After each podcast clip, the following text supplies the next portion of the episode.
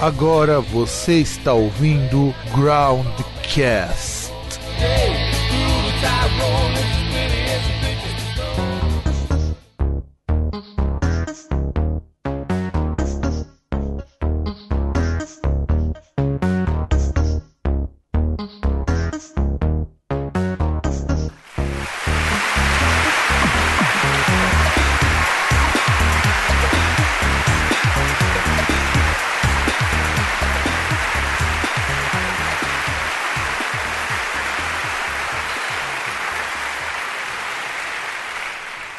rapaziada, estamos com mais um programa. Acho que já deu pra sentir sobre o que que é, né? Se não ficou claro, acho que, que você deve estar meio surdo. Nós vamos falar, antes de mais nada, deixa eu apresentar, eu sou o Fábio e vamos falar de Depeche Mode. Mas não é simplesmente de qualquer coisa do Depeche Mode, né? Sobre o que que a gente vai falar do Depeche Mode exatamente, César?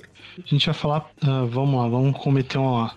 Os fãs de Depeche Mode, vamos falar da Magnum Opus do Depeche Mode, o Violator. O, o melhor, vamos falar de uma das grandes obras do Depeche Mode, né? Porque puta que Não, é maior. Então, cara, pior que, mesmo comercialmente, é, os, dis os discos do Depeche Mode estão todos muito próximos, os, esses primeiros discos, cara. É, é meio foda Ah, sim, isso. mas- Entende? É meio foda É- isso. é- é- esse é aquele momento do. aquele momento Norvana do Depeche Mode que junta todas as tribos. Pra você ter uma ideia, o Bla- Black Celebration e o Violator, em termos de paradas, eles estão muito próximos. Muito, muito, muito próximos.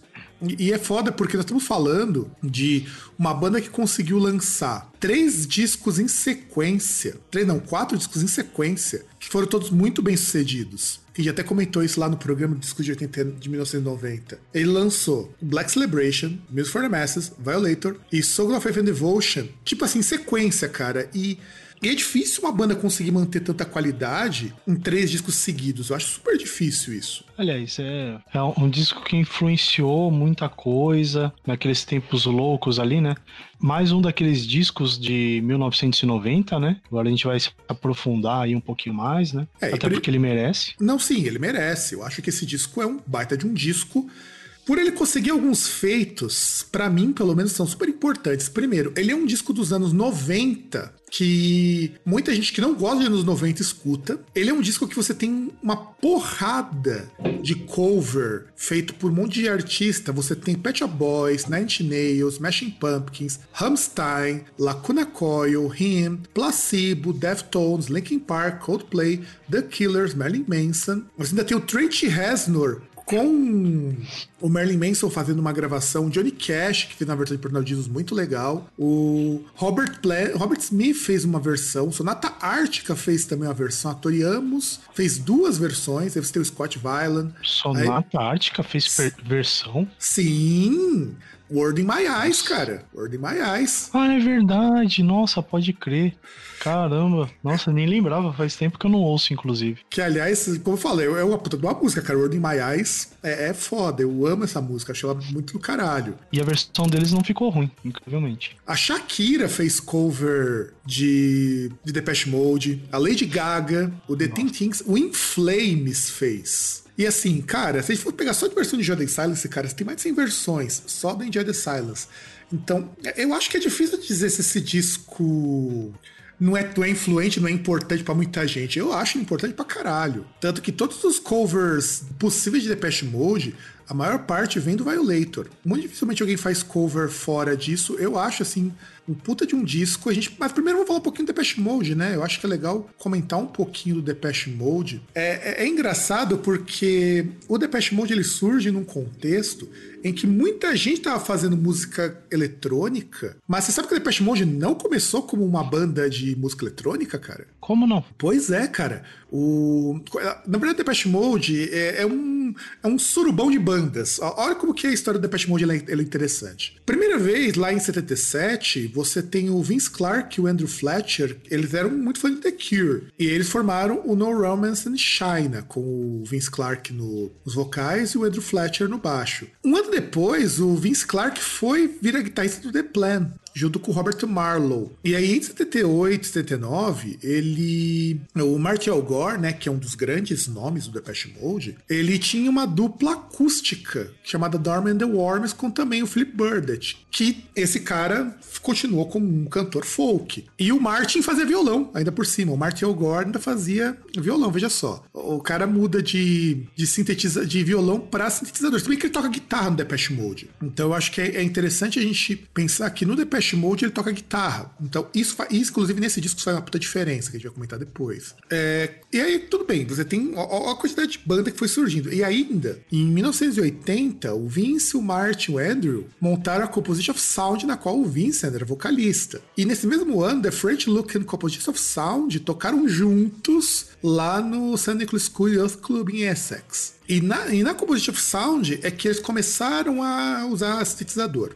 Inclusive, os caras não tinham dinheiro para comprar. Então, os caras tiveram que fazer aquele serviço meio meio bosta, né? Aqueles bico meio bosta para conseguir comprar, porque esse sintetizador era uma coisa super cara e eles não eram tipo que nem o, o Ian Curtis que aprendeu eletrônica para montar o sintetizador do Joy Division para não ter que pagar a grana que eles custavam, que eram todos muito caros, eles eram importados, era foda esse período. E aí então você tem eles fazendo uso de sintetizador. Aí o David Guerra, ele entra em 1980, quando ele tava, ou quando o Vince escutou o Guerra fazendo uma versão de Heroes do David Bowie, e aí falou, puta, a gente tem que chamar esse cara, tá muito bom. E aí da onde que vem o Depeche Mode, né, o nome Depeche Mode? Ele vem em francês, eles, os caras estavam folhando uma revista de moda e viram Depeche, que é despachar, que depende do Depeche. Se você for pronunciar em um francês arcaico, fica Depeche, parecido com o que é em inglês, só que sem o S. Então o Depeche Mode seria o despacho da moda. Só que se você lê em francês, em francês significa notícias da moda ou a última moda. Então. Ah, faz sentido. Não, faz muito sentido. E, e, e aliás, é engraçado que o Depeche Mode ele faz muito sentido muitas das coisas que eles fazem nessa época entre 1980 e 1990. Então pensa que Depeche Mode surge agora, em 1980, depois que um monte de banda assim passou. E a primeira apresentação aconteceu em maio, num festival de escola. E eles já estavam preparando algumas músicas para participar do Some Bizarre Album pela Some Bizarre Records. E aí depois eles regravaram lá é, essas músicas que eles iam lançar pelo Bizarre Album na, nesse Pequeno Spell, que é o primeiro disco. E aí eles fizeram uma fita demo, só que o Guerra, eles não. É, é, olha como estratégia de marketing é tudo. O Guerra não queria entregar via correio para as gravadoras, né? Que era uma prática muito comum nos anos 80. Você gravar uma demo, fazia lá um release, né? Pra demo, e mandava pelo correio. E aí sabe-se lá quando que a gravadora ia ver. O que ele fazia? Não, vamos entregar isso aqui pessoalmente. E aí, tinha gente que não curtia, porque, porra, é, é meio coisa que chega na porta do cara intimar, tô entregando a minha fita aqui. Só que isso teve um efeito muito positivo. Eles começaram a ganhar muita proposta para gravar. Olha como ele foi esperto, Guerra. Ele simplesmente chegou e entregou fitinhas demo para as gravadoras. E, inclusive, é.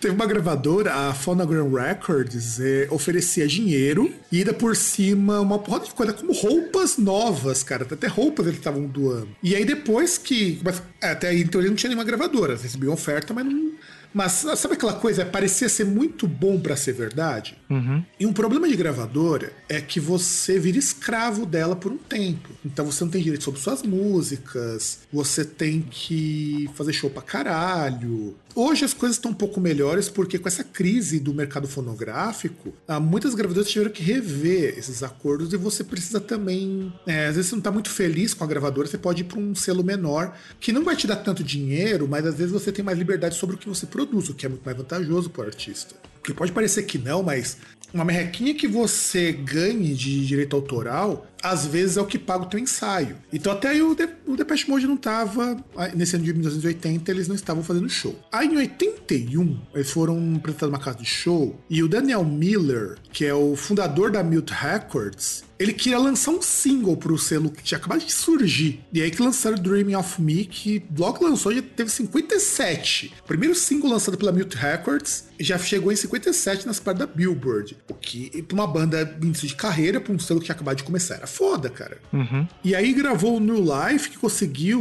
em Londres, atingir posição 11 e foi aparecer no Top of the Pops, que é, é um programa que só vai banda que faz muito sucesso. E aí eles lançaram Just Can't Get Enough, que entrou nas 10 mais da parada britânica que chegou a ficar em oitavo e fez sucesso aqui no Brasil, porque participou de trilha de novela. Veja só, sim, nós já tivemos novelas com trilha do Depeche Mode. Essa novela eu não vou lembrar porque eu acho que eu era muito novo quando passou, o Louco Amor. Você lembra dessa novela, César? Não. Então, quando você tem Just, Get Just Can't Get Enough, virou trilha de novela. E aí, depois, eles lançaram Speak and Spell, foi o primeiro disco em novembro, que chegou no top 10. Então, quer dizer, a banda conseguiu uma posição muito legal num disco de estreia, o que é muito difícil. Só que aí teve gente que não curtiu muito o disco, não. Que a Rolling Stone disse que era uma era um disco meio bobinho, que tinha lá a sigla do Parental Guidance Suggest lá. Antes de você ter o Parental Advisory, existia uma sigla na Inglaterra chamada PG, né? Que seria meio que o antepassado do Parental Advisory, né? E aí, eles acharam que era muito bobo para levar isso daí, para dizer que ah, os pais não podem comprar porque tem temática adulta, mas não é tão adulto assim. E a partir daí, o Depeche Mode, eu não vou me alongar muito na história, porque não é o objetivo, só para dar uma introdução, para vocês verem como o Depeche Mode atingiu é, sucesso assim muito rápido. E aí, quando começou em 85, lançou o Black Celebration, que eu falo que é o primeiro grande disco da carreira dele. E eles chegaram a tocar em 85 na Europa Oriental, lá onde você tinha a questão do, da, do comunismo, do lado comunista tal, que quase ninguém ia para lá. Eles tocaram em 85 lá em Budapeste, na Varsóvia. E a partir do Black Celebration é que eles começaram a trazer um lado super filosófico, reflexivo e crítico, que é o que a gente vai ver muito no Violator. E a partir daí começou a usar sampler, coisa que não tinha antes. E a som ficando cada vez mais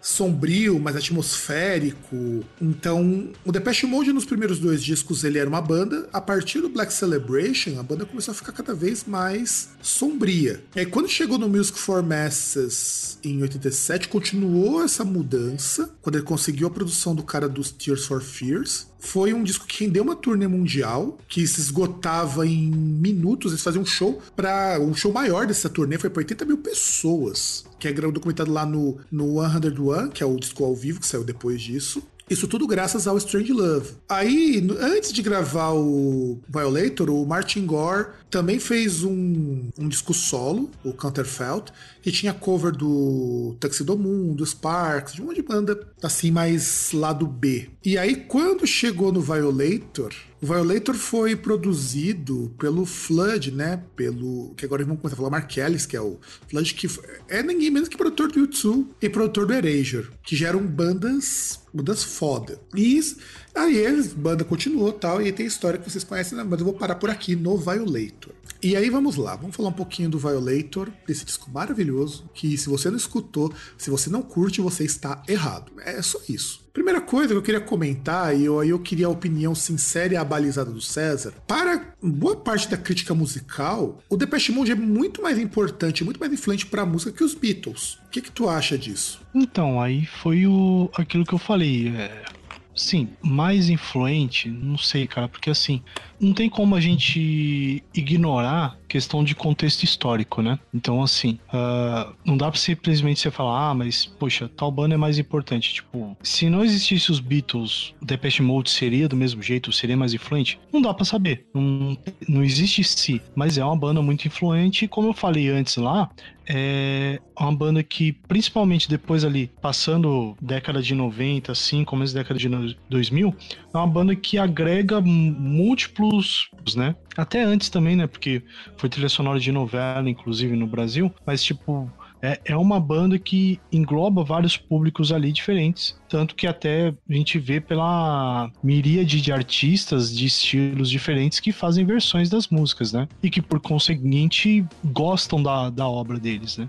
Não sei se seria mais influente, mas, cara, é bastante influente, tem uma, uma carga ali de influência muito importante. Dá para os dois estarem na mesma, na mesma sala, na mesma mesa com, comendo. Então, né? Eu, particularmente, aí falando por contexto histórico, eu acho assim o Depeche Mode muito mais interessante em termos de influência do que os Beatles, porque aquilo que um amigo meu que é super fã de Beatles, tem tudo que você pode imaginar do Beatles de coleção, até uns umas demos lá do B que você só acha lá nos recônditos da Inglaterra. Assim, sendo, sendo bem sincero, o Depeche Mode ele é muito mais influente do que os Beatles, porque a banda não acabou, né? Ah, mas Entende? Eu acho que é difícil. Eu acho que é difícil a gente, é, como que eu posso dizer, falar um pouquinho sobre os Beatles. Os Beatles têm uma, uma carga de influência muito forte pro rock, pro experimentalismo no rock, inclusive, que é muita coisa legal. Mas os Beatles, eles não lançaram quase nada de disco comparado com o Depeche Mode. Muita coisa dos Beatles só foi fazer sucesso 20, 30, 40 anos depois. Né? Por incrível que pareça, isso é uma coisa que é muito chocante você imaginar que os Beatles acabaram quando a banda começou a fazer sucesso. Não, então, mas, mas os Beatles a gente tem que lembrar que assim, é que muita gente, você fala Beatles, tipo, o cara lembra aquela parte de, ah, de histeria e tal. Tipo, a, a primeira boy band ali da história, coisa do tipo, mas no começo eles tinham até, em relação a visual, essas coisas, uma, um, puta, não vou dizer vanguardista, né? Mas tinha um, um lado artístico por trás daquilo. É que depois virou o que virou e depois eles foram lá chegar no. até chegar no fim da carreira, no, no fim da. até a separação, mas tinham coisas ali diferentes, elementos diferentes. É, é só pegar pelo Sgt. Pepper, né, cara? Que foi produzido junto. Não, não só, antes também, você pega, poxa, É, é que o Sgt. Peppers é, é o disco mais porra louquiza, porra louca desses caras. Não, não, então, mas antes mesmo eles tinham outras coisas. É que, assim, você tem fases, né? Você vê nesse ponto, você tem fases. Você tem ali, por exemplo, poxa, uma, uma banda como eles que, na época lá, os caras começaram a experimentar e tem influência do som ali de música oriental, sabe? Música hindu, instrumentos, inclusive, o uso de cítara e coisas do tipo, sabe? É, inclusive o George Harrison morou um tempo na Índia, né, pra aprender a tocar cítara. Sim, sim. Tanto que depois aí outras bandas foram, Rolling Stones e outras bandas foram incorporar esses elementos. Então, é, é- é que assim, é que é, é que é foda porque, por exemplo, a gente fala de Beatles, a pessoa já vem na mente uma coisa, entendeu? Que é, ah, estádio lotado, um monte de menina lá gritando, desmaiando, tipo, um, um proto Backstreet Boys, sabe? Mas não foi só isso. Ah, mas se for por Não isso. dá pra limitar a- só nisso, a- né? Até o Rolling Stones era assim no começo, né, cara? É, Quando você pensa em histeria e tudo mais, Rolling Stones era bem assim no começo, inclusive. E por que, que eu falo da questão do Depeche Mode ser mais influente? É muito mais fácil você encontrar alguém escutando uma música do Depeche Mode do que escutando uma música dos Beatles. O Beatles é mais o nome. Ah, mas eu acho que é mais a questão do distanciamento também, cara. Sim, não, Sabe? claro. É. Claro, com certeza. Eu não, eu não tiro a razão de que, como falei, o Depeche Mode não acabou. Os Sabe, é é a mesma coisa. Você vai ver mais gente ouvindo músicas dos Beatles atualmente do que um alguma uma obra do Beethoven, entendeu? Não, sim, mas eu tô comparando com coisas com públicos muito, por incrível que pareça, públicos muito parecidos. Tanto Beatles Então, mas é que tá, não é que são públicos parecidos, é que o Depeche Mode, ele tem essa ganho, conseguiu essa esse efeito que é estranho para principalmente, a gente já falou em outros episódios na década de 90, que é pegar pessoas assim de, de gostos diferentes e agregar numa coisa, sabe? Pegar públicos diferentes, assim, um público de rock, público de música eletrônica e, e juntar essas pessoas gostando algo ali que tem, tem elementos de cada um. Exato. Que tem, eh, sabe, tem pedacinhos ali de cada um, mas é que esse negócio é que, poxa, é que Beatles é um negócio que até tem um distanciamento histórico que até mesmo, poxa, ah, é coisa de velho, entendeu? Então, É, isso também. Se bem que assim, segundo a crítica, a mesma crítica musical, a banda mais influente, e eu concordo com ressalvas, é o Kraftwerk.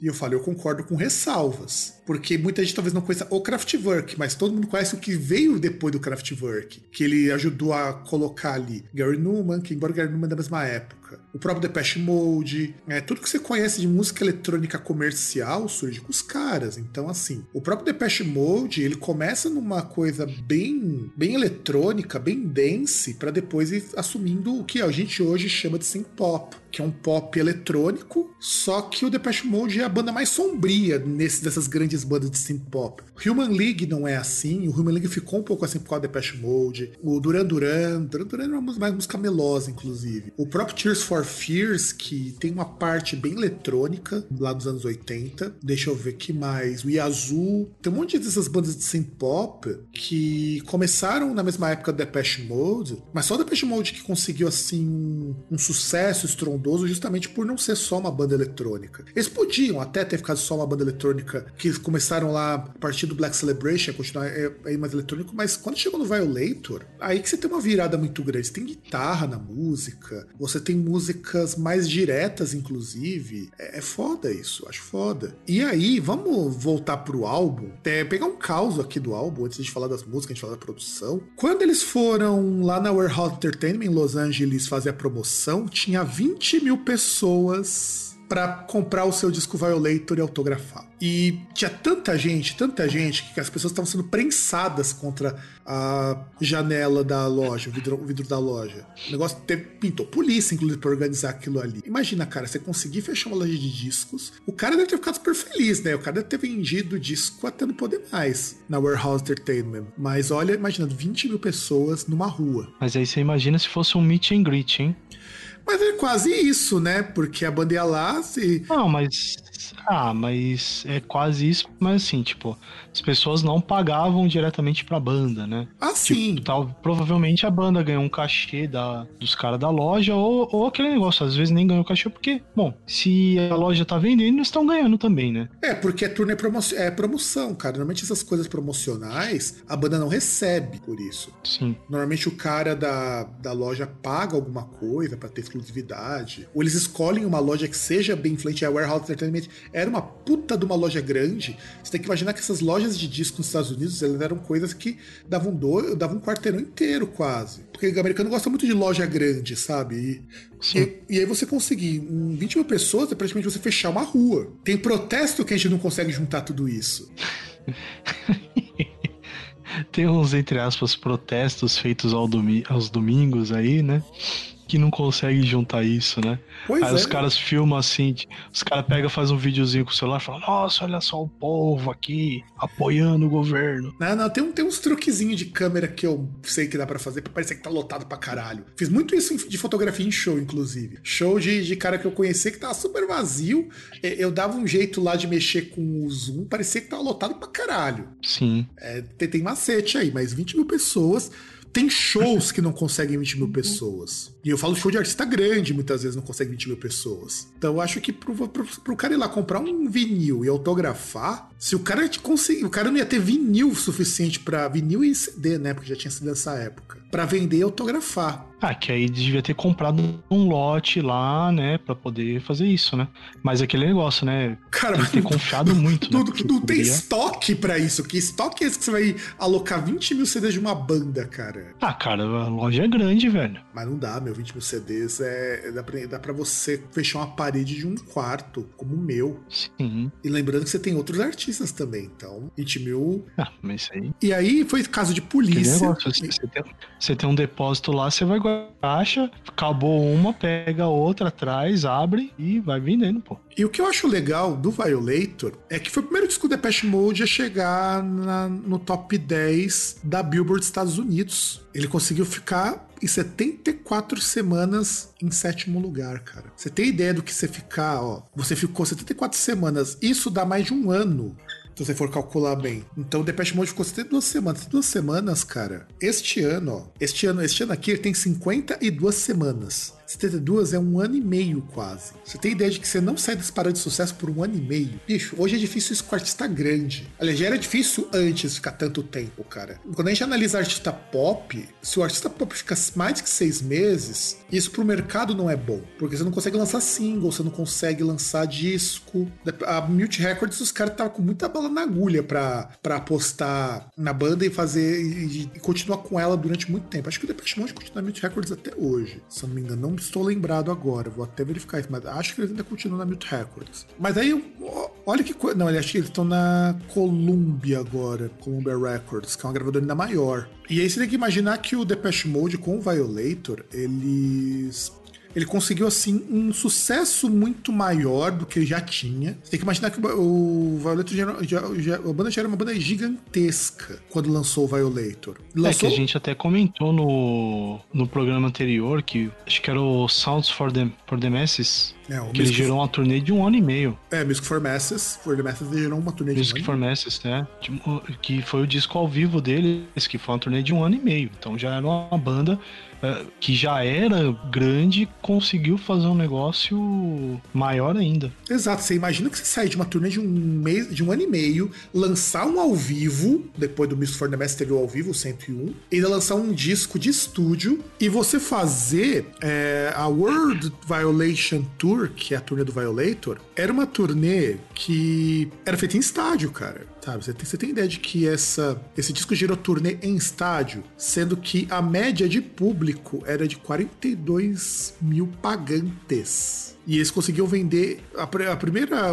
Só pra vocês, vocês terem uma ideia, no Giants Stadium foram vendidos 42 mil ingressos em 4 horas. E no Dodger foram vendidos 48 mil em uma hora. E a estimativa é que nessa turnê mundial, que nunca é turnê mundial, 1,2 milhões de pessoas viram esse show do Depeche Mode. Cara, é muita gente, mano. É muita gente. Imagina você ter que, porra, fazer show em estádio. Isso era coisa que só artista pop muito muito grande, tipo Michael Jackson ou uma Madonna fazia. Depois você tem uma banda que toca uma música triste, melancólica, com letra de crítica social fazendo show para mais de 40 mil pessoas. Que tempos, hein, cara? Que tempos. É, mas não era só isso, tinha outros também, né? Mas. E, tipo, é uma banda tipo, que fazia aquele, aquele negócio que ninguém sabia direito o que era de música eletrônica e conseguir fazer isso, né? É, e a gente tem que lembrar que música eletrônica, embora ela já tivesse bem consolidada nos anos 1990, ainda não era uma coisa assim que lotava estádios.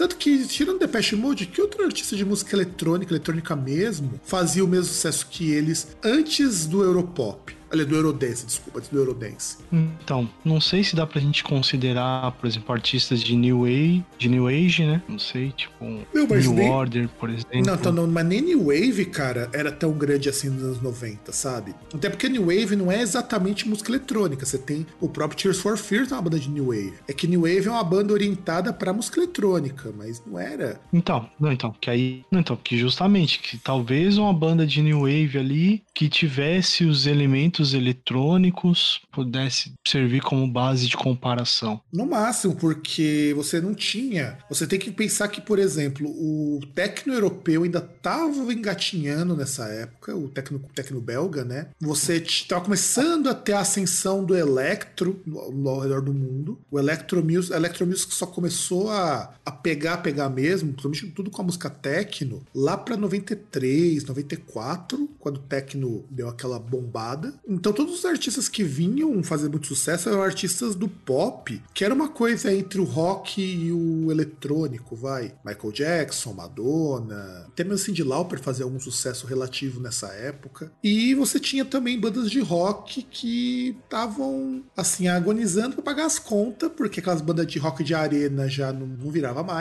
E eu agradeço aos céus por alguém ter extinguido aquela coisa que era muito brega, embora tenha bandas muito boas. E você tinha o grunge, né, cara? E ainda tava competindo com o Grunge que tava crescendo nessa época. É, que aí tinha talvez os últimos suspiros ali do Guns N' Roses, né? Até 92, talvez ali. Não, o Guns N' Roses ele, é até, ele é grande até 96, vai. Colocar que até 96 o Guns N' Roses ainda é uma banda consideravelmente grande. Depois... Então, mas, mas o, o, o, pico deles foi por aí, mais ou menos. Foi, foi por aí, até 92, 92 mais ou menos. Então, assim. É, quando eles lançaram, acho que o User Illusion. Isso. Que aliás é o topo da carreira deles, o User Illusion. O 1 e o 2, Sim. né? Que era pra ser um disco só, mas a gravadora mandou separar. Olha, isso é. Porra. É, os caras lançaram um disco duplo, basicamente. Tipo, dois discos na mesma data, né? Alô, Halloween, aprende como que faz. Ao invés de levar um, levar um, tempo, um ano entre um disco e outro, lança de uma vez. É. Ah, mas também depois, né? É, exato. E aí é que acontece, né? Aí Depeche Mode lança o Violator, ele tá competindo num cenário que era bastante difícil para esse tipo de som, se a gente parar pra imaginar. E o que, que você acha, César, que fez o Violator ter tanto sucesso? Já que a gente tinha um monte de outras coisas igualmente interessantes para o jovem e que eram mais agitadas ou elas eram mais dançantes, por que, que o Depeche Mode consegue fazer um disco desse ser tão bacana a ponto de competir com tanta gente? Ah, cara, putz. Ah, tem a questão do. Poxa, eletrônica ainda assim era uma novidade, né? Então, apesar do Depeche Mode já ter uma carreira ali, era uma, uma novidade. Eles já vinham de uma turnê de sucesso. E talvez a questão diferencial da, das temáticas das músicas, cara. É, eu acho isso que... que eu apontaria. É, as temáticas são coisa realmente muito importante nesse disco. Porque as letras deram uma baita de uma amadurecida. Não que no Music for the Masses elas já não eram bastante pesadas. Você pega a própria Strange Love. Strange Love é uma música assim. que fala inclusive sobre a ideia de amor obsessivo tal. E aí, de repente, você pega um mundo pós-Guerra Fria, né? A gente tem que lembrar que o Violator ele é lançado num contexto de final de Guerra Fria. E mesmo com esse final de Guerra Fria, eles estavam apontando que as coisas não estavam tão bem assim. Tem muita coisa meio que de influência de literatura, algumas coisas aí no meio, mas o que o Martin Gore colocava muito era a questão não só pessoal. Se a gente pega, por exemplo, uma Personal Jesus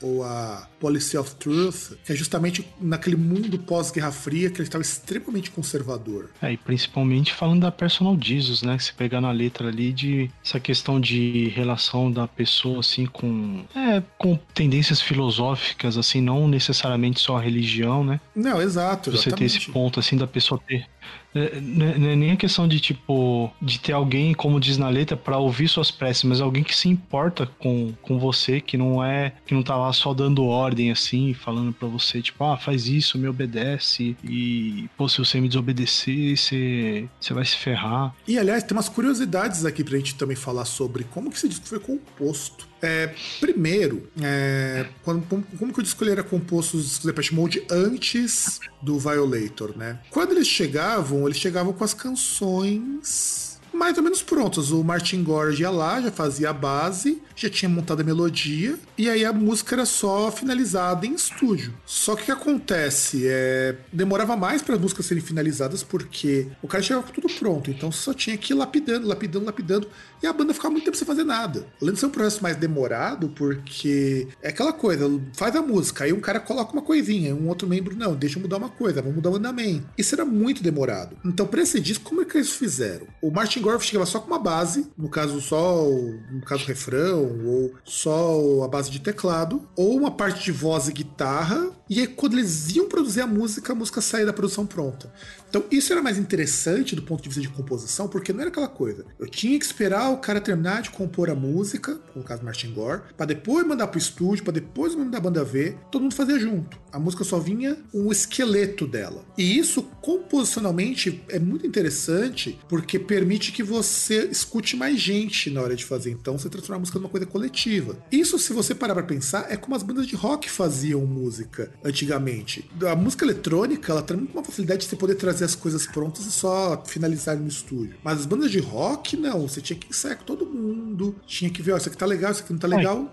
É, é que era aquele negócio, né? Muitas assim, por exemplo, o cara às vezes tá no ensaio ou tava numa turnê, o cara tá lá com um instrumento, ele surge ali com ou com uma batida ali, ou com um riff, e fala, poxa, aí vai o outro lá e começa a cantar uma melodia tocando, aí de repente se torna ali a, uma obra coletiva, né? Que é. o, o, insight ali, ele é acaba sendo que coletivo, né? É, por exemplo, a Enjoy the Silence era para ser uma balada. E aí o Alan Wilder chega e diz o seguinte: é, vamos dar uma acelerada nisso daí, cara. Já imaginou, cara, Enjoy the Silence uma baladinha? Tipo uma Wicked Game. É, não, imagina se ela fosse tipo a Word in My Eyes que é a baladinha, uma das baladinhas do disco. Ah, mas ainda assim, poxa, o World in My Eyes ainda não é tão assim parado. Mas é bastante, cara, comparado com o resto do disco.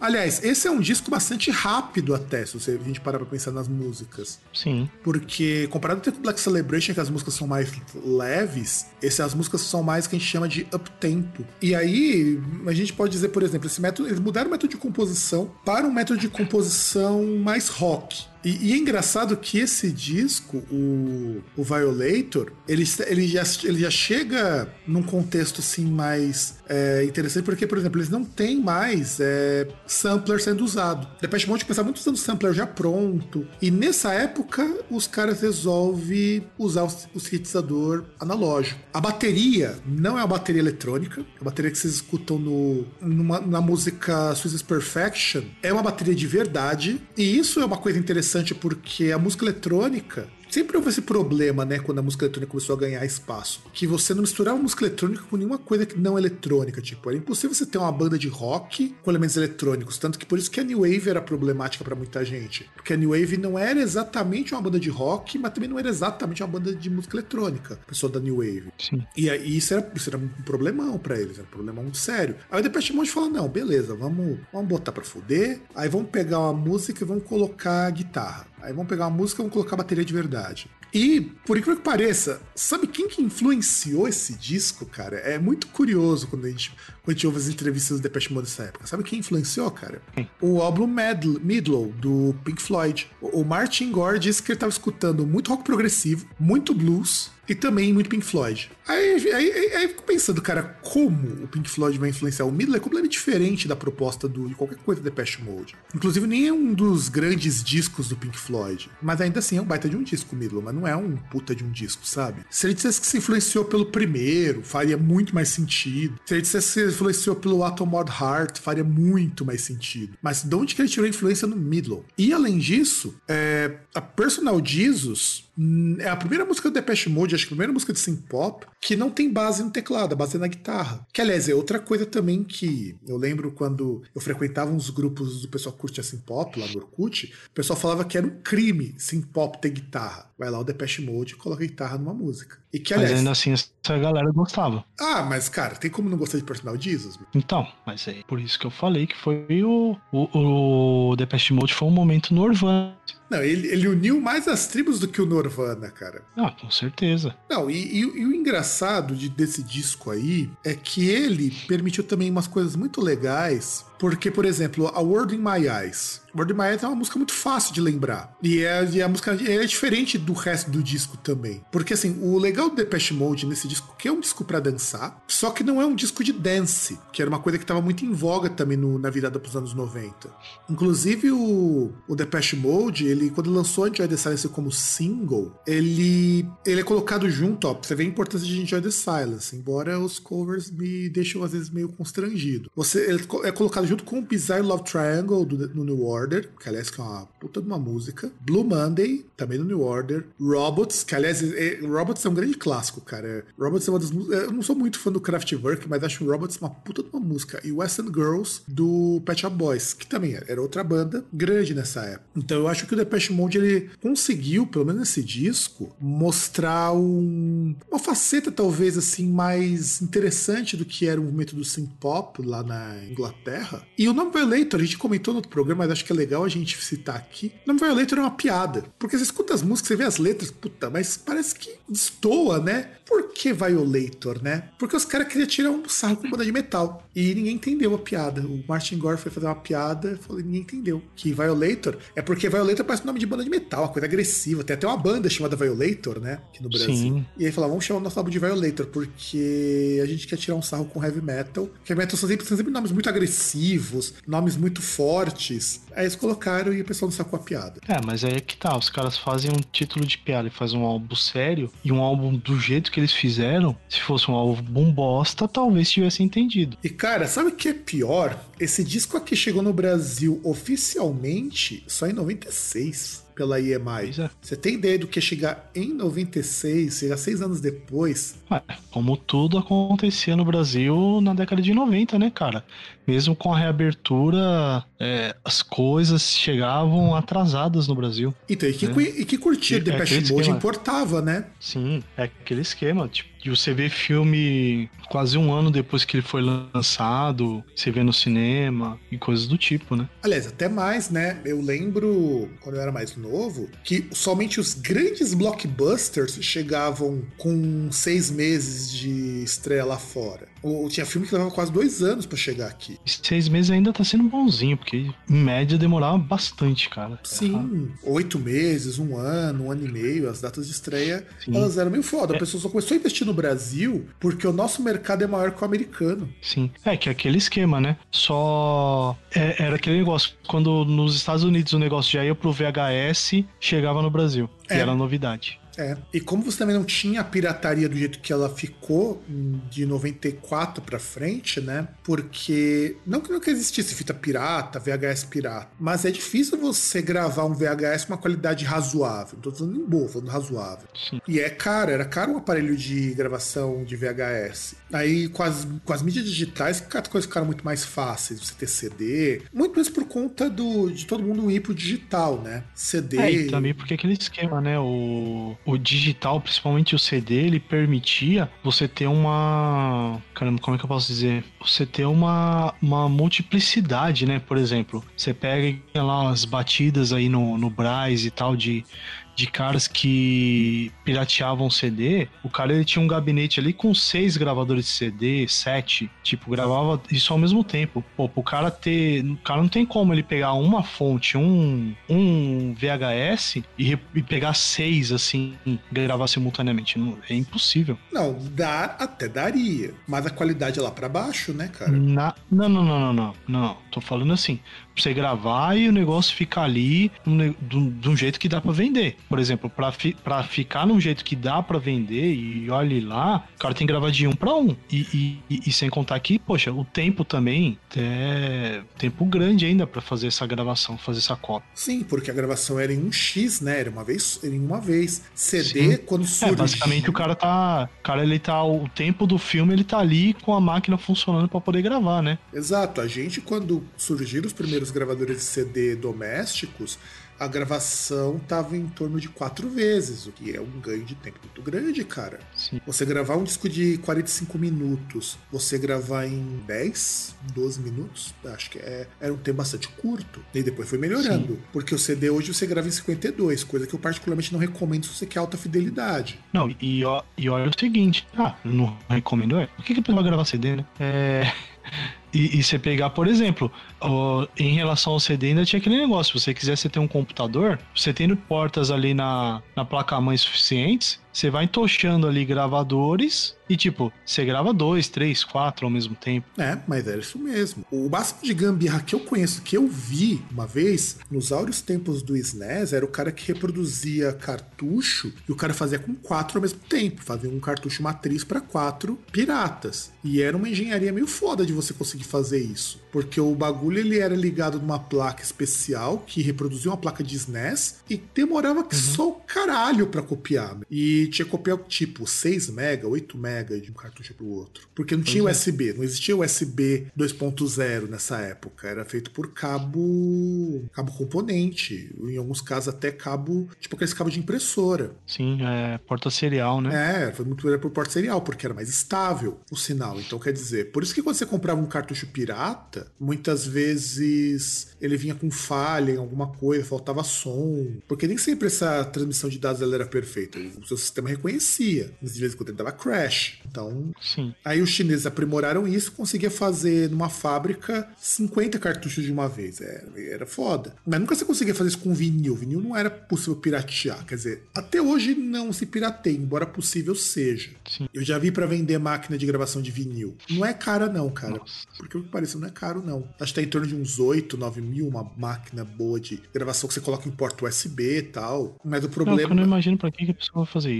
Então, o, a gente precisa dia voltar com a nossa ideia de falar sobre formatos, né? A história dos formatos, mas a gente tem que pensar exatamente nisso. Mas enfim, vamos voltar aqui pro tema, a gente tá queimando pauta. É, uma das coisas que a gente tem que colocar aqui é dos 500 melhores discos de todos os tempos na Rolling Stone, esse disco alcançou a posição 342, o que eu acho bem justa, e a 57 na versão impressa, na lista dos 100 melhores discos de 1990. Que, aliás, a gente tem que colocar aqui em perspectiva. Em 1990 teve muito disco bom. Colocar o Depeche Mode nisso, isso daí é mais que obrigação, mas dificilmente você vai ter, assim, eu não consigo ver todos esses 100 discos da Rolling Stone de 1990, muito dificilmente você vai ter um disco que ele realmente é o melhor. A escolha é bem difícil, porque tem muito disco legal. Nós comentamos isso nos programas dos discos de 1990. É, porque a gente tem muitos estilos que surgem ou ganham uh, notoriedade justamente na década de 90, né, cara? Então, sabe, é meio difícil você. A gente tem aí o crescimento do Grunge. É difícil você pegar, tipo, um disco que foi um marco no Grunge e falar que ele é pior do que o outro disco aqui, ou do que aquele outro ali do outro estilo ou daquele ali de rock alternativo. É, inclusive, rock alternativo teve força pra caralho, cara, nessa época. E muito Sim. graças também ao Depeche Mode, se você parar pra pensar, porque rock alternativo também começou a incorporar coisas de música experimental e eletrônica nos anos 1990. Sim. Aliás, o legado do Depeche Mode é uma coisa foda. Pra você ter uma ideia, cara, ó, vamos, vamos pegar aqui os covers porque eu acho que é legal. Só pra gente comentar, Dia The Silence, cara, tem é, só de, de samplers 111 músicas que foram usaram o sampler de Joy The Silence. O Depeche Mode tem listados aqui 584 covers feitos dele. Eu acho que só perde pro Black Sabbath em quantidade de cover. Quer ver? Eu vou pegar aqui algumas músicas só pra gente. Eu tinha até feito uma, uma playlist, né, de covers do Depeche Mode, só que o Spotify não tem tanto cover assim, infelizmente infelizmente. Mas ó, de pegadinha The Silence, quem já fez cover aqui, de quem a gente. Tem o Barry Company, que ampliou essa música, a Tori Amos, o Failure, o Amberlin fez cover, que é uma banda de rock alternativo lá dos Estados Unidos. Né? Eu acho ela bem ruimzinha, inclusive. O Breaking Benjamin. Inclusive, tínhamos um comentário lá no post de disco de 1990 de uma pessoa que não sabia que Enjoy the Silence era o Depeche Mode, depois e tinha escutado a primeira vez com o Breaking Benjamin. Você tem o Trevor Something, tem o Gregorian Lembra do grupo Gregorian, César? Não. É uma, um grupo que fazia releituras em canto gregoriano de canções populares. Os caras fizeram até show no Brasil, fez um puta sucesso no, na virada pros anos 2000. Nossa, não lembro desse aí não, cara. Puta, você tá mal, hein, cara? Cara, eu lembro do Rondelus. Então, mas o Rondelus é muito mais difícil de alguém saber, inclusive é muito melhor. Eu acho o Rondelus muito melhor. Ah, mas eu lembro porque eles tiveram. Porque os caras fizeram um disco tributo ao Black Sabbath. Por isso que eu lembro. Em latim. Sim. Não vou esquecer, em latim. Tem a versão também do. da Susan Boyle em 2011. Imaginei Susan Boyle cantando Já The Silence. O Kine fez em 2007 uma versão. Você também tem aquele. Sabe aquele Vitamin String Quartet que faz cover de todo mundo? Em versão. Sim. De cordas? Tem uma versão de The Silence, que na verdade é de um disco tributo ao Depeche Mode. Deixa eu ver que mais bandas aqui que fizeram. Sem, sem, contar que eu tenho um cover, eu não vou lembrar de quem que é, em espanhol de The Silence. Eita. Seria Aprecia o Silêncio. Se eu não me engano, acho que era esse, esse o nome. Vamos ver quem mais que fez fez covers do Depeche Mode. O Star Industry, que é uma banda de gótico, meio eletrônico também, fez. O Você Vou é uma versão mais neoclássica, que é muito bom. Inclusive tá aqui na lista que eu tinha separado no Spotify. E tudo o resto que a gente vai vendo de cover, gente, é de umas bandas muito underground, até para mim. Aí pegando de Personal Jesus, a gente tem a. Peraí. A gente tem a Hilary Duff que sampleou essa música, cara. Na Reach Out. Ela sampleou e tem 40 versões de Enjoy the Silence, cara. Johnny Cash, que nós já comentamos. Def Leppard fez é muito engraçado, cara, o cover Def Leppard em 2018. Marilyn Manson em 2004. Um, Nina Hagen fez em 2010. E olha que a tiazinha é da mesma época do Depeche Mode, hein? Sim. Então você vê o respeito que ela tem. Madly Self Indulgence, que é uma banda de hip hop eletrônico, fez em 2015 o Vitamin String Quartet, porque é um disco inteiro só sobre o Depeche Mode, né? Então, Sammy Hagar fez é, Personal Jesus 2013 junto com o Michael Anthony, o Nishon Scon e o Chad Smith.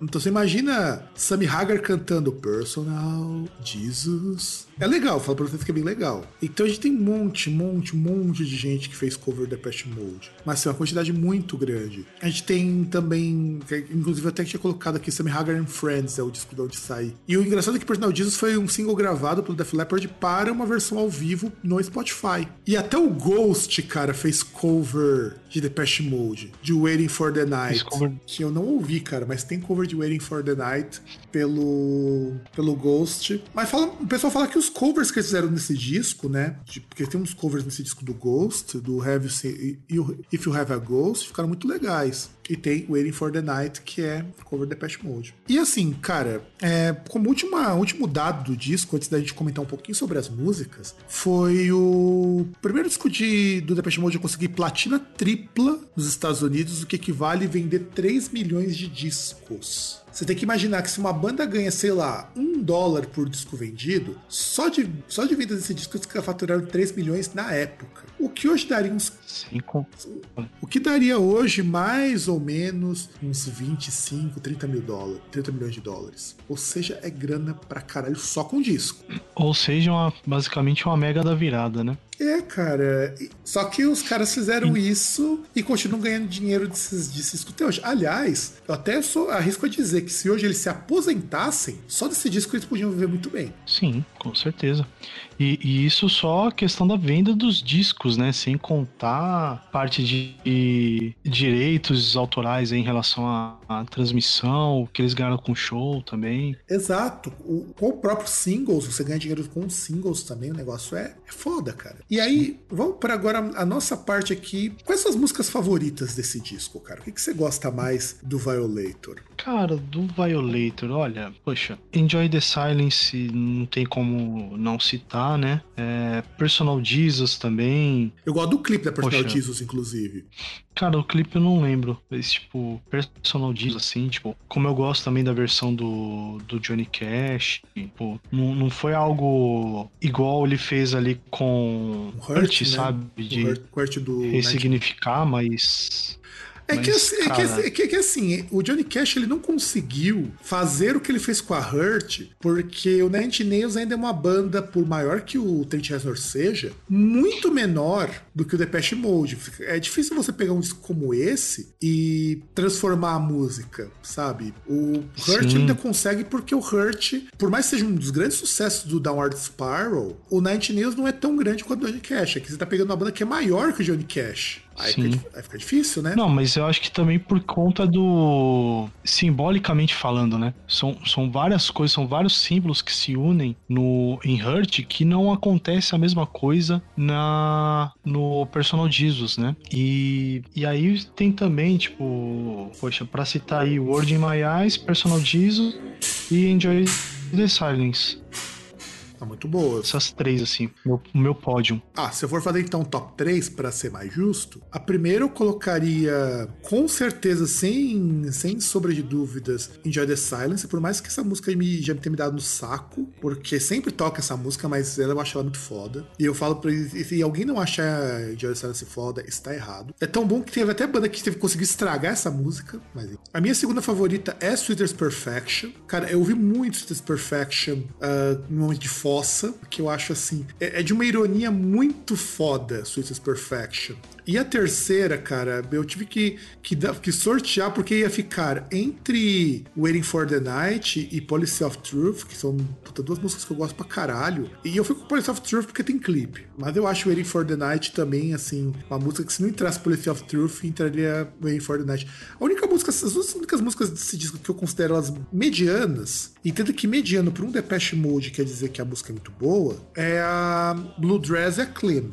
Pelo menos para mim são as duas assim, piorzinhas do disco e ainda assim são músicas muito boas. E assim, caro ouvinte, eu acho que é interessante, se você nunca escutou Depeche Mode, dá uma escutada, pelo menos esse disco. Eu tenho quase certeza que se você disser para mim, não gostou, deixa no comentário que nós, teremos um, assim, uma resposta amigável para você, não teremos, César? Talvez. Porque assim, é Aliás, entra naquilo que a gente tem que dizer discos que você tem que ouvir. Tipo aquele cara que fez os mil e um discos antes de morrer, que aliás é uma lista bem legal. Se eu fosse colocar assim, discos que você precisa ouvir urgentemente se você não ouviu, é esse disco Depeche Mode. Até mais do que o Music for the Masses, que é um disco que tem mais músicas que eu gosto. Mas eu falo que se você não ouviu Violator, cara, vai lá no seu serviço de streaming, vai lá no YouTube, procura esse disco e escuta. Mas escuta assim, de coração aberto, porque, cara, você vai perceber que é um disco. Aí falando de uma característica que eu gosto muito desse disco. Ele é um disco dos anos 90 que não tem cara de discos dos anos 90, mas ainda assim tem muita coisa que você pode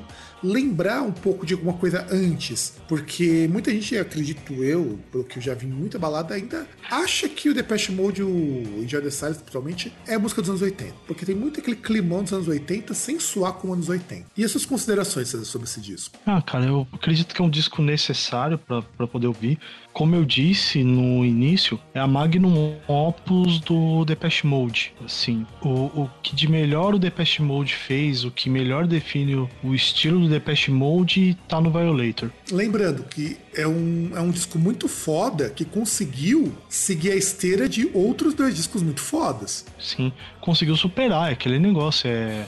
Poxa, imagina, assim, como efeito de comparação. Poxa, Imagina que o Metallica lançasse um disco melhor que o Master of Puppets logo em seguida. Não, coisa que ele nunca fez. Não, não. Você tem que imaginar que, ele lança, que ele lançasse um disco melhor que o Master of Puppets e depois lançasse um outro disco ainda melhor que esse disco melhor que o Master of Puppets. Tá? É difícil fazer isso. Porque quando a gente chega na história do Depeche Mode, Depeche Mode começa com o Black Celebration, que já é o, o, o primeiro disco assim de grande sucesso deles nessa atmosfera mais sombria e é considerado o segundo melhor disco deles, inclusive. Só a Question of Lust já vale isso. E não é a única música foda desse disco. Eu gosto muito de Question of Lust. Aí ele consegue lançar Black Celebration. Depois de Black Celebration, eles lançam um ano depois Music for the Masses, que já é um disco que consegue estourar o que o outro tinha conseguido, sendo mais experimental, mais sombrio, vendendo 5 milhões e 700 mil cópias ao, ao redor do mundo, sendo um milhão só nos Estados Unidos. E é o álbum mencionado mil e um álbuns que você precisa ouvir antes de morrer. Como se não bastasse, eles ainda lançam depois do Violator, que consegue chutar os outros dois que já eram muito foda. Porra, bicho, é, não é qualquer banda consegue sim.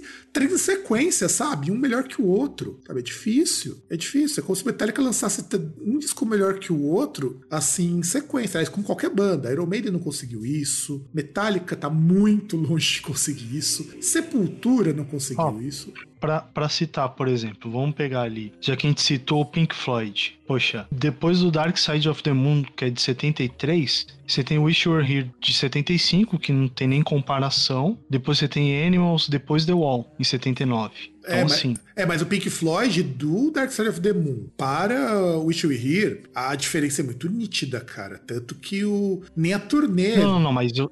Então, mas eu tô falando em relação assim. Você não tem uma elevação do nível. Exato. O... chega por aí. E, e olha que o Pink Floyd, ele pode se. Ele até pode se gabar que eles conseguiram do Dark Side of the Moon até o The Wall manter a qualidade, mas nunca superar. Sim. Então, e, e, aquele negócio, até mesmo porque era uma banda bastante experimental, você ter essa oscilação é normal. Não dá nem pra falar que é um defeito deles, né? Exato, e eles conseguiram manter tudo igual, que é muito estranho para alguém experimentar. O Depeche Mode, eu acho que foi nisso que o Gore talvez quis dizer que o medley é, influenciou ele. Esse lado de ser experimental, de tentar coisas novas, que de fato ele tentou muita coisa nova nesse disco. E ele ter essas influências é, de, é. de outros estilos é muito perceptível Sim. Até... E, e, só, e só pra gente citar um outro disco aí da década de 90, poxa, como a gente falou no programa, no nosso episódio da década de dos discos de 90, a gente tem ali o disco do Queensryche e o Empire, que assim, é um bom disco, mas nem se compara com o que veio atrás. É, que é o Magnum Opus do Queensryche. Exato, exato. A gente tem assim, uma banda conseguir emplacar três grandes discos em sequência, quatro, né? Se você considerar que o anterior ao Black Celebration também é um baita de um disco, o Song Great Reward. Mas assim, muda muito do Black Celebration pra frente. E que eles ainda mantiveram a petequinha ali em cima no Songs of Faith and Devotion. Depois que deu uma caidinha, aí a banda, assim, não está ruim, mas podia estar melhor. É, é só isso que eu tenho para dizer. E bom, cara, eu acho que esse era o nosso especial para falar um pouco pouquinho de Depeche Mode. Eu acho que é muito bem-vindo, porque, afinal de contas, é uma banda do cacete, meu. E, porra, 40 anos, cara. Não, 30 anos do, do Violator é muita coisa, né, cara? Sim.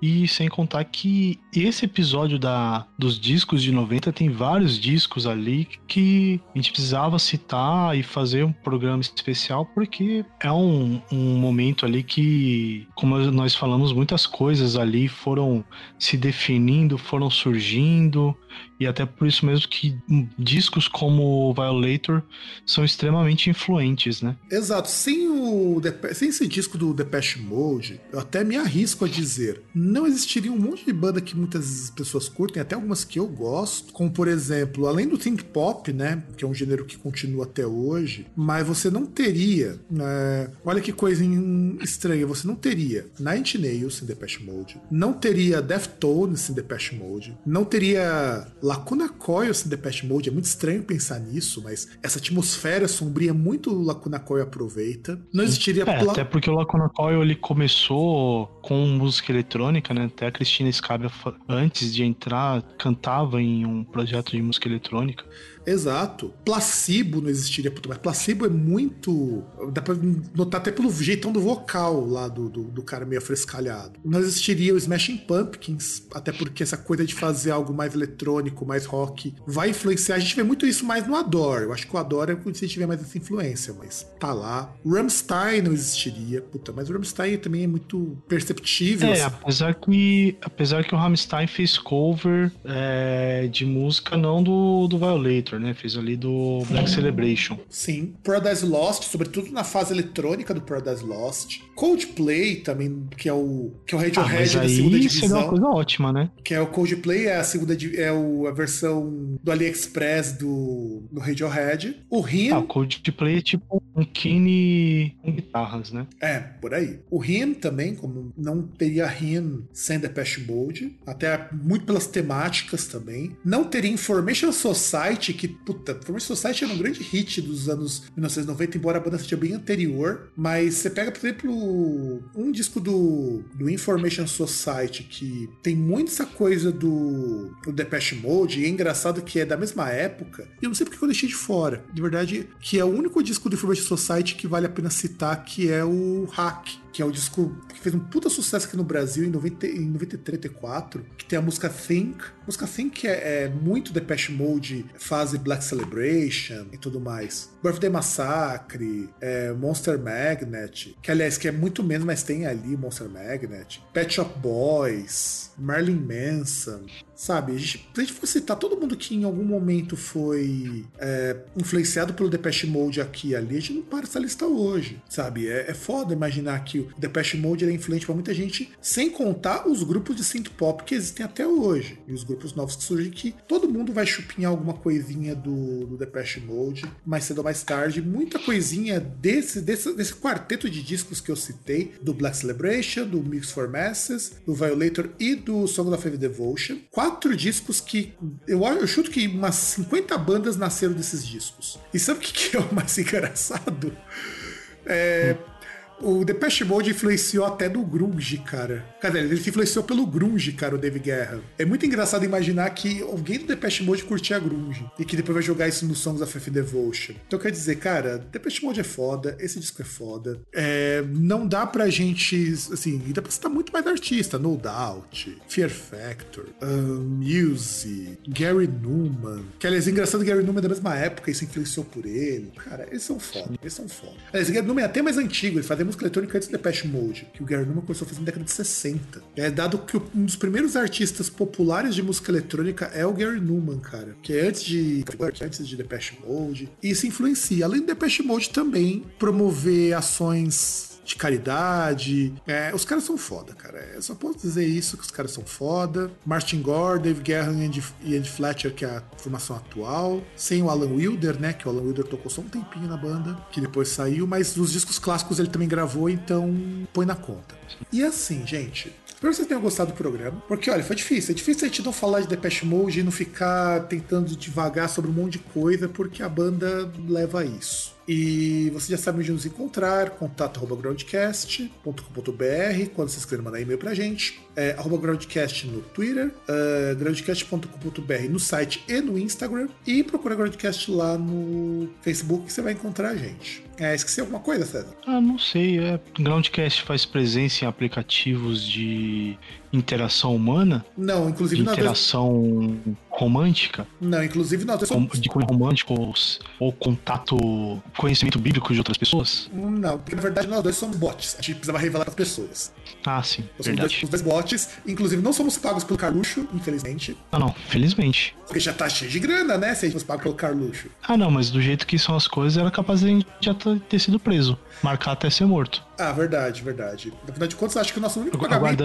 Pra... E, e, nem pão com mortadela recebemos. E o pessoal tá nos devendo é. pão com mortadela. Eu vou cobrar isso. Isso. É, e por sinal, tô aguardando aí os próximos capítulos quando que o Queiroz vai virar suco. Cara, pior que aí vai ser uma nova versão do que virou suco. Pois é. Grande filme. Daqui a pouco ele vira suco. Recomendo que vocês assistam, cara. É, é meio, é meio bad vibe, cara. Mas combina é. com o momento atual. Isso, e é engraçado que eu tava lendo as coisas aqui. É, você tem uma ilustre deputada falando que seria possível o senador Flávio Bolsonaro fazer um acordo com, com de delação premiada com o, ministro, o Ministério Público para revelar o que estava acontecendo. É, tipo como se o Al Capone chegasse pro FBI lá e falasse: olha, alguém fez isso, alguém fez aquilo. O cara é o criminoso, caralho. O cara é o chefe da quadrilha. É, Porra. É, é, exato, exato. Por isso, PT, vocês estão devendo pra gente dois com mortadela. Sim, e essa pomba gira aí tá, tá doida, mano. Tô esperando daqui a pouco. Quando passou do tempo dela ter um AVC aí. Exato. E terminamos aqui com todo mundo tendo um AVC. E nos vemos no nosso próximo programa. Tchau.